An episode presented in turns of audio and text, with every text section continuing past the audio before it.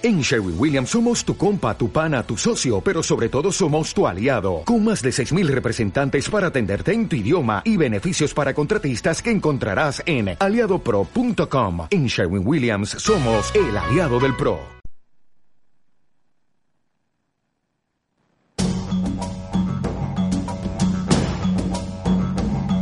Manual Planeta, el programa que te conecta con la naturaleza.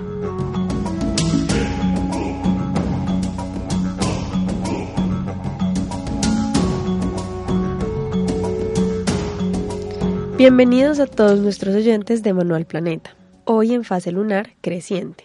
En la sección de esta semana hablaremos del recorrido de una de las especies más grandes y hermosas de la Tierra, que son las ballenas jorobadas.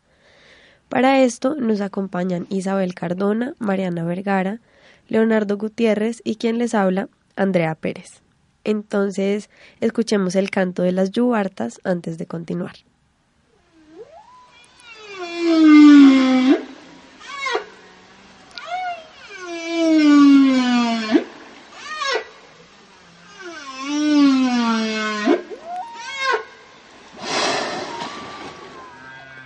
Luego de escuchar el canto de estos mamíferos, continuaremos con Isa, que nos va a explicar un poco más a fondo acerca de este sonido. Las ballenas jorobadas son de los mamíferos más conocidos por, sus originales cantos. En realidad, los machos se reconocen por las canciones más largas y complejas. Consisten en una serie de sonidos que pueden durar hasta media hora. Y además de esto, los machos que se encuentran por un largo tiempo en la misma zona pueden cantar canciones muy parecidas. ¿Y saben qué es lo más curioso? Que las ballenas no muestran ningún gesto que indiquen que están cantando. Bueno, y ya que Leo nos cuenta esto, hablemos sobre algunas generalidades de las ballenas jorobadas. Sí, las ballenas son un animal con características muy especiales. Pertenecen a la familia de los rorcuales, familias que también incluye a la ballena azul, que también es muy famosa. Y en vez de dientes tienen de 270 a 440 barbas, de queratina muy dura en cada mandíbula, lo que le permite a la ballena filtrar el agua cuando éstas abren la boca. Y además, estos animales también son reconocidos por realizar danzas y saltar en, en el agua, cosa que les enseñan las madres desde el proceso de crianza a los ballenatos. Claro que sí, Mari, debe ser todo un espectáculo verlas danzar, sobre todo por el tamaño de las yubartas que son ballenas, que son estas ballenas jorobadas y también es una característica muy especial. Los machos adultos miden entre 12 y 14 metros, siendo algo más pequeños que las hembras. Su peso oscila entre los 25 y las 40 toneladas. Bueno, para hacer una comparación, 40 toneladas es el peso de 8 elefantes africanos. Y me parecen increíbles estas dimensiones porque las ballenas suelen alimentarse de krill, que son pequeños crustáceos parecidos a los camarones y otros tipos de peces de menor tamaño. He escuchado que la técnica de caza de estas ballenas es una de las más audaces del reino animal. Así es, incluso las ballenas son capaces de, de coordinarse en grupos, girando en círculo debajo de los bancos de peces, y así expulsan aire, burbujas de aire para atrapar al mayor número de peces. Bueno, pero a mí me surge una pregunta y es cómo reconocer una ballena de otra. María, la clave para reconocerlas es por medio del patrón del color, de la aleta dorsal y de la cola. Estas son tan diferentes en cada animal como nuestras huellas dactilares. Entonces, yo me imagino que para estudiar estos mamíferos, esta característica debe ser una de las más importantes y las principales que ayudan a los investigadores. Sí, André, tienes razón. Yo también les quería contar una curiosidad a todos nuestros oyentes, y es que las ballenas jorobadas cuentan con parásitos, conocidos como piojos de ballena. Estos se adhieren en todo el cuerpo y principalmente se encuentran en las aletas. Además también es común ver ballenas jorobadas cargando con peces que se adhieren a su cuerpo de por vida. Esto es un proceso natural en el que los peces se alimentan y de esta misma forma limpian la piel de la ballena sin hacer ningún tipo de daño las ballenas cargan estos peces por miles de kilómetros. Entonces, yo quiero que escuchemos este audio extraído de Ruta de Gigantes de la, de la Fundación Albatros.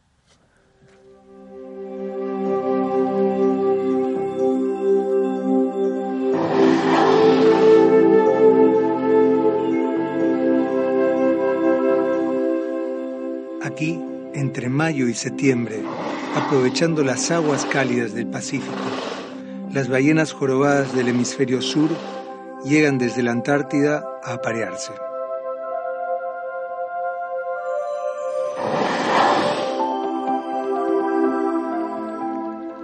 Bueno, un dato curioso es que las ballenas realizan las migraciones más extensas confirmadas para cualquier especie de mamíferos. Aunque las ballenas jorobadas se encuentran en todos los océanos del mundo, la migración de estas depende según las estaciones de verano e invierno. Y es por esto que tienen una ruta migratoria para alimentarse, aparearse y parir.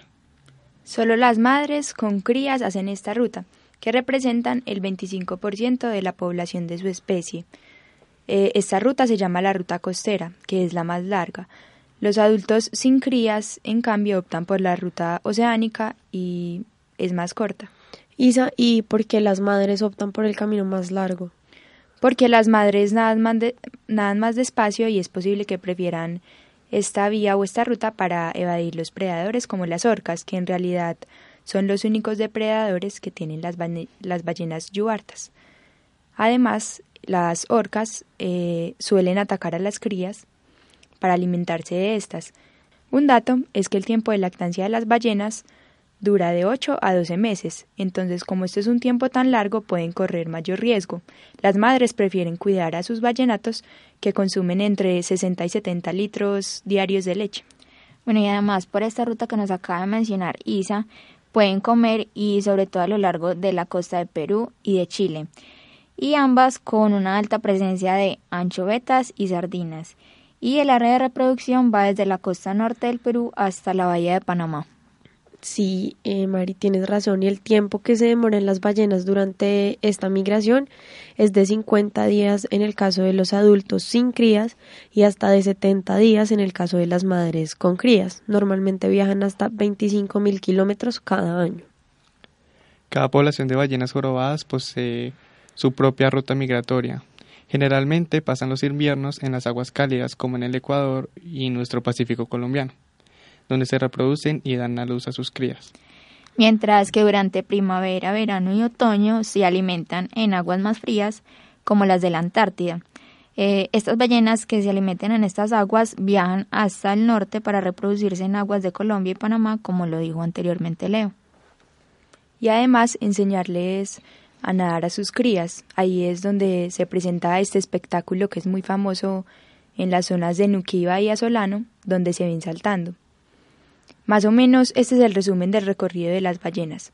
En épocas de invierno, las ballenas migran de la Antártida y a mediados de cada año llegan al Ecuador a tener sus crías en las aguas cálidas y calmadas del Pacífico. Generalmente las ballenas viajan en grupos pequeños, máximo de unas 15 ballenas.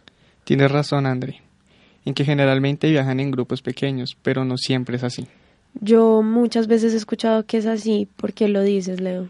Porque hace poco, el 20 de marzo del año 2017, salió una noticia en la página web del CNN en español donde comentaban acerca de un comportamiento extraño de las ballenas jorobadas en la costa de Sudáfrica.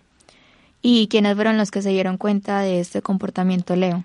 Fueron unos científicos sudafricanos, Mari que habían, que habían hecho investigaciones durante cuatro años de estos mamíferos. ¿Y cuál fue ese comportamiento que les llamó la atención? Ellos, detectaron supergrupos y hasta hoy no se ha sabido el porqué de este comportamiento anómalo, debido a que las ballenas jorobadas se les conoce por no ser un grupo muy sociable, ya que generalmente andan solas, en parejas o en pequeños grupos. Bueno, ya mencionamos que estos pequeños grupos son más o menos de 15 ballenas, incluso a veces hasta solas o en parejas. Pero entonces, según este comportamiento, ¿cuántas ballenas conformaban este supergrupo del que hablas, Leo? En este caso se detectaron grupos hasta de 200 ballenas. La única pequeña pista que tienen los investigadores es que se han reunido para alimentarse, aunque mencionan que esto no son indicios de malas noticias, de cualquier cosa mala, sino que muestran un buen estado que pueda tener la especie. Me parece muy curioso que estas anomalías ocurran y que no sean un indicio de, de acontecimiento grave. El programa de hoy de Manual Planeta nos hace ver que la naturaleza es muy compleja y, que el comportamiento de esta especie es único. Para continuar, en nuestra sección viajera de hoy recomendaremos un lugar que a nuestros oyentes les encantará.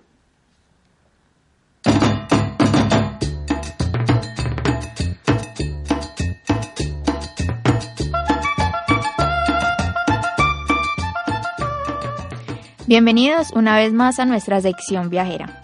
Hoy hablaremos de un maravilloso paraíso, este es Bahía Solano, es un municipio perteneciente al departamento de Chocó y dicho municipio está ubicado al noroccidente de Colombia en el Océano Pacífico Norte. Este municipio tiene unos paisajes inimaginables, la selva húmeda se siente a flor de piel, el sol da un calor húmedo y las lluvias generan una increíble necesidad de, adentrarse en el mar.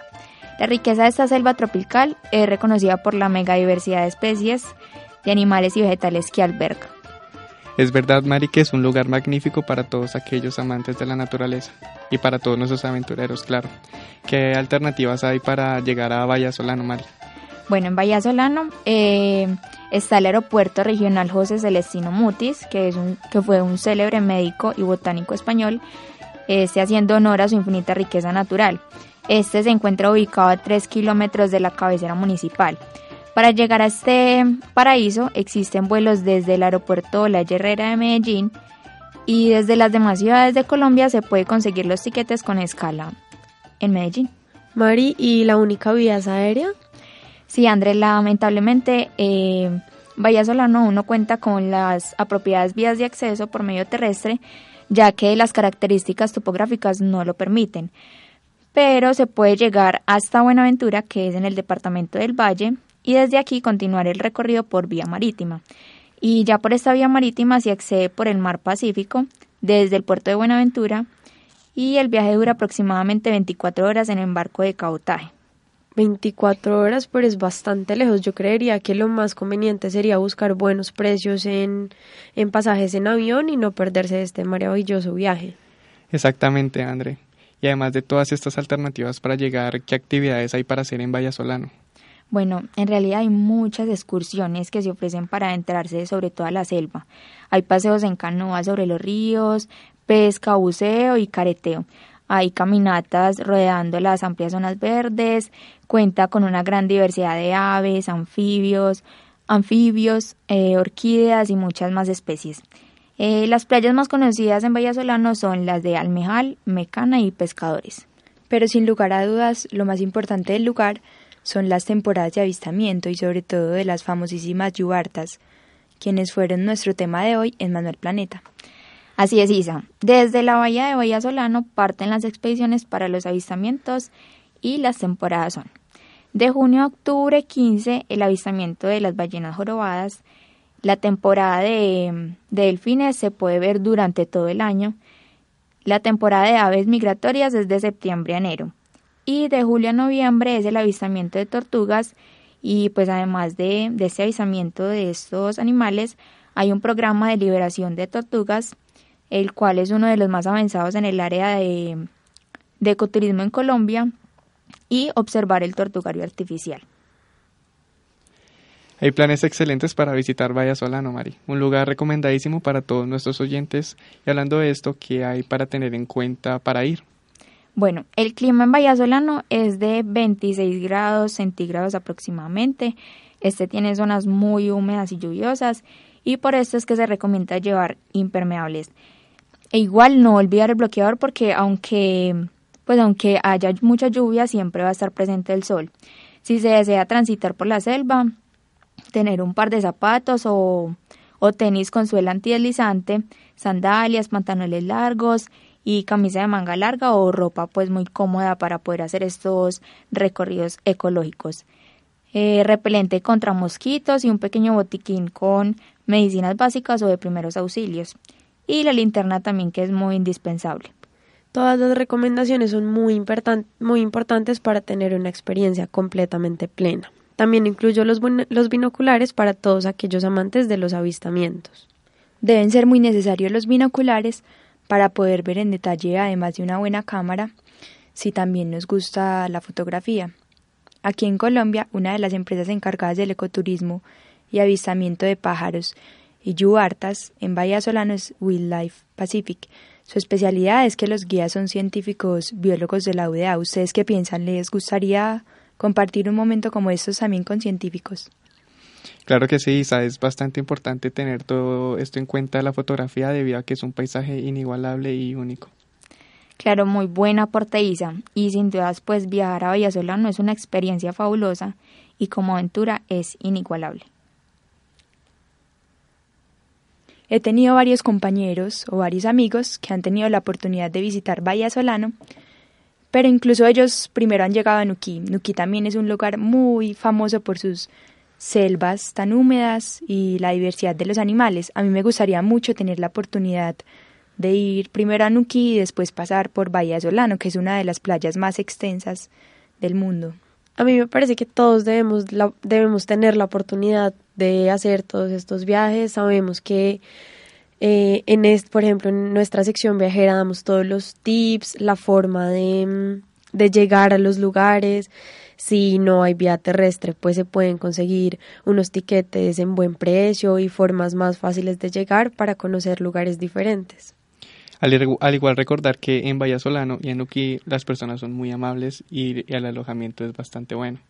Así que es muy recomendado para todos nuestros, oyentes asistir a Vallasolano y a Nuquí. Sí, hay algo que recordé de, los que de lo que les conté ahorita de los científicos y ellos se acabaron de graduar de la UDA el año pasado, en el 2016, de biología. Entonces es muy interesante porque ellos hicieron su tesis a lo largo de todas las playas de Perú eh, avistando ballenas y estudiando por muy por mucho tiempo estas ballenas y estos animales y sus comportamientos. Entonces ya ellos tienen reconocidas varias ballenas y algo muy interesante pues que me pareció eh, es que avistaron unas ballenas específicas, las nombraron en el Perú, incluso cuando llegaron dos meses después acá a Colombia vieron las mismas ballenas que habían avistado en Perú. Me parece muy, muy bonito este recorrido, em, toda la migración de las ballenas. No solamente está la oportunidad de verlas acá en Colombia, sino por todo el Pacífico, eh, al norte de em, América, en varios lugares del planeta, en donde nuestros oyentes se pueden dar la oportunidad para ir a conocer estos hermosos mamíferos. Sí, incluso me parece muy bonito que haya gente que que las esté estudiando, porque eso es lo que lo hace como más interesante de como de conocer estos mamíferos tan maravillosos.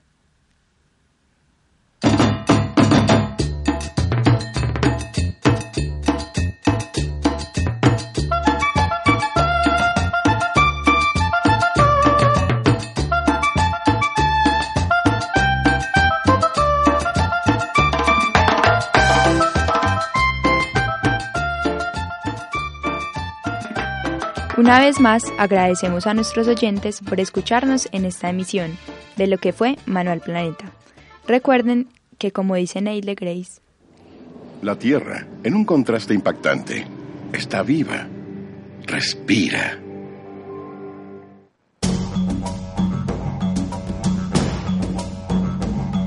Manual Planeta, el programa que te conecta con la naturaleza.